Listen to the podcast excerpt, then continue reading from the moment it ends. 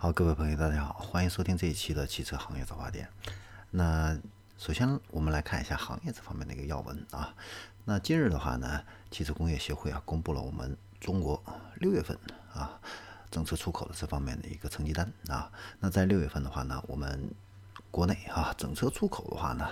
达到了十八万辆，环比增长了百分之十，同比增长呢更是得达到了两倍啊。然后一到六月份呢。总共总车出口的话是九十三万辆，同比增长呢是一点一倍，然后出口金额呢达到了一百六十四亿美元，同比呢也增长了一点二倍啊，应该说这个成绩还是非常好的。那伴随着这个长城啊、吉利啊、上汽啊、奇瑞啊、蔚来啊这些企业这个出口啊势头不断向好啊，应该说我们。国内的这些企业现在在国际上啊，也开始发挥越来越重要的这样的一个影响力啊，这是一个非常好的一个势头。然后我们再来看一下品牌这方面最新的一个资讯。那近日的话呢，梅赛德斯奔驰啊，收购了下一代电驱动公司 YASA。那这个公司的话呢，有一个非常厉害的一个技术，叫做专有轴向磁通电动机。这个电动机的话呢，它是对传统镜像电动机技术的一个重大的一个变革啊！它有个专利，专利电机。那这个电电机的话呢，尺寸非常小，而且呢重量很轻，它可以提供啊同级产品里边最高的这样的一个效率和功率密度啊，所以它可以给这个新能源汽车的话呢提供一个无与伦比的一个驾驶体验啊。那梅赛德斯奔驰啊之所以要收购它，就是为了奠定自己的。纯电动 AMG 的高性能汽车的一个领先地位啊，接下来的话呢，我们再来看一下沃尔沃啊。那 Polestar 的话呢，吉星啊是这个沃尔沃汽车跟吉利控股共同拥有的一个全球的高性能电动汽车品牌。那近期的话呢，吉星的 Polestar 二啊开始呢在全国呢进行一个巡展活动啊。那七到八月份的话呢，会陆续在杭州、上海、北京、深圳和成都这五个城市啊，进行一个巡展啊，所以有兴趣的朋友的话呢，可以关注一下啊，去试乘试驾，感受一下啊。那这款车的话呢，它有单电机和双电机两个版本，那搭配了六十四千瓦还有七十八千瓦容量的这个电池包，总共有三款车型，补特补贴以后的这个价格的话呢，是二十五万到三十三万啊。然后呢，它还提供了一些选装套件和配置，可以客户自由选择啊。那吉利近期的话呢，这个动作也是不断啊，然后最近呢又发布了吉利的 CMA 这个平台的高端系列啊，命名是中国星啊。那这个系列的话呢，它有啊，现在是有三款车型啊，一个是高性能的 SUV 叫星越 S，还有一个是。中国家轿的一个颠覆者啊，这是吉利的一个称呼啊，是星锐。另外一个呢，就是中国旗舰 SUV 星越 L。那这三款车型的话呢，都是 CMA 超级母体孕育的这样的一个高端产品啊。它的主销价格区间已经是涵盖了十三万到十八万。那这个价格的话呢，是合资品牌产品里边的啊最重要的一个销量的这样的一个产品区间啊，所以。吉利呢能够向上突破啊，进入这个区间的话呢，应该说是啊，呃，中国国产品牌这样崛起的一个必然啊。那数据显示的话呢，星锐啊在上市啊至今，现在月销量已经过万了。那星越 S 的话呢，在海外卖的不错啊。那刚刚上市的星越 L 啊，也。订单啊，预售的订单已经达到了三万辆啊，应该说成绩都是不错的啊。那今年上半年呢，这个中国星系列呢，它已经贡献销量达到了七万多辆啊。哎，伴随着这个星越 L 这个上市的话呢，就成为一个吉利品牌销量的一个新的一个增长机啊。那长城汽车呢，这边也是不甘示弱啊，最近的话呢，又推出了自主研发的 3.0T 双增压的发动机啊。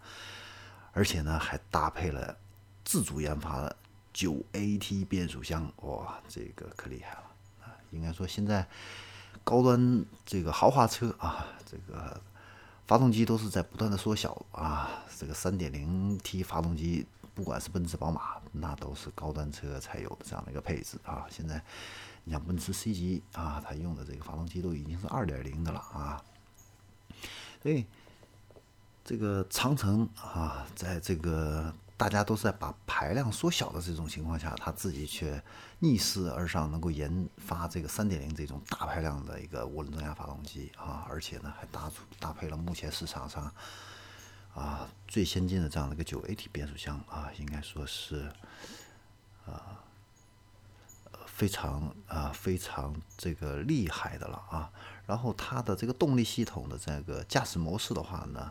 也非常超出预期啊，达到了二十种驾驶模式啊。那它的这一套动力系统的话呢，预计啊会搭在坦克系列这个车型上啊。那坦克啊，三百现在应该说是长城汽车啊最热门的这样的一款车型。本来它呢是归在魏这个品牌系列，但是没有想到啊上市之后销售非常火爆啊，以至于占了魏这个销量的这个一半以上了啊，非常非常大的这样的一个量。所以呢，现在把这个坦克系列的话呢，已经单独独立出来了啊，成为一个品牌了啊。那我们再来看一下造车新势力啊，创维啊，它旗下的第一款车型中型的 SUV 创维的 ET 五的话呢，在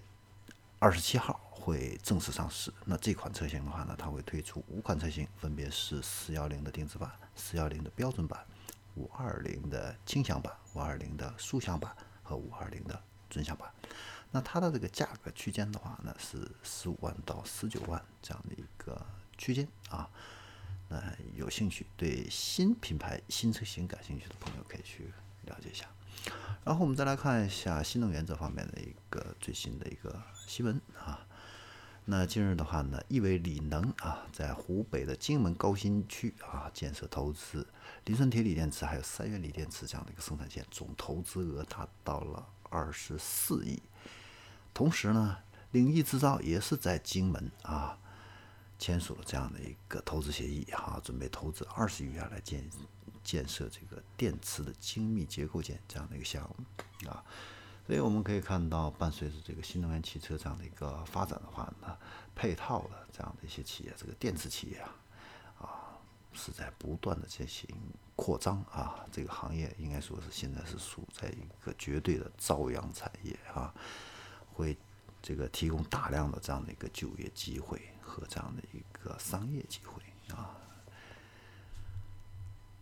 然后我们再来看一下海外这方面的一个新闻啊。那福特汽车啊，近日的话呢，宣布啊，跟这个北美网约车平台的话呢，合作推出 Level 四级别的自动驾驶网约车服务啊。那年底的话呢，会率先在美国的佛罗里达州啊迈阿密啊上线，之后的话呢，明年会拓展到德克萨斯、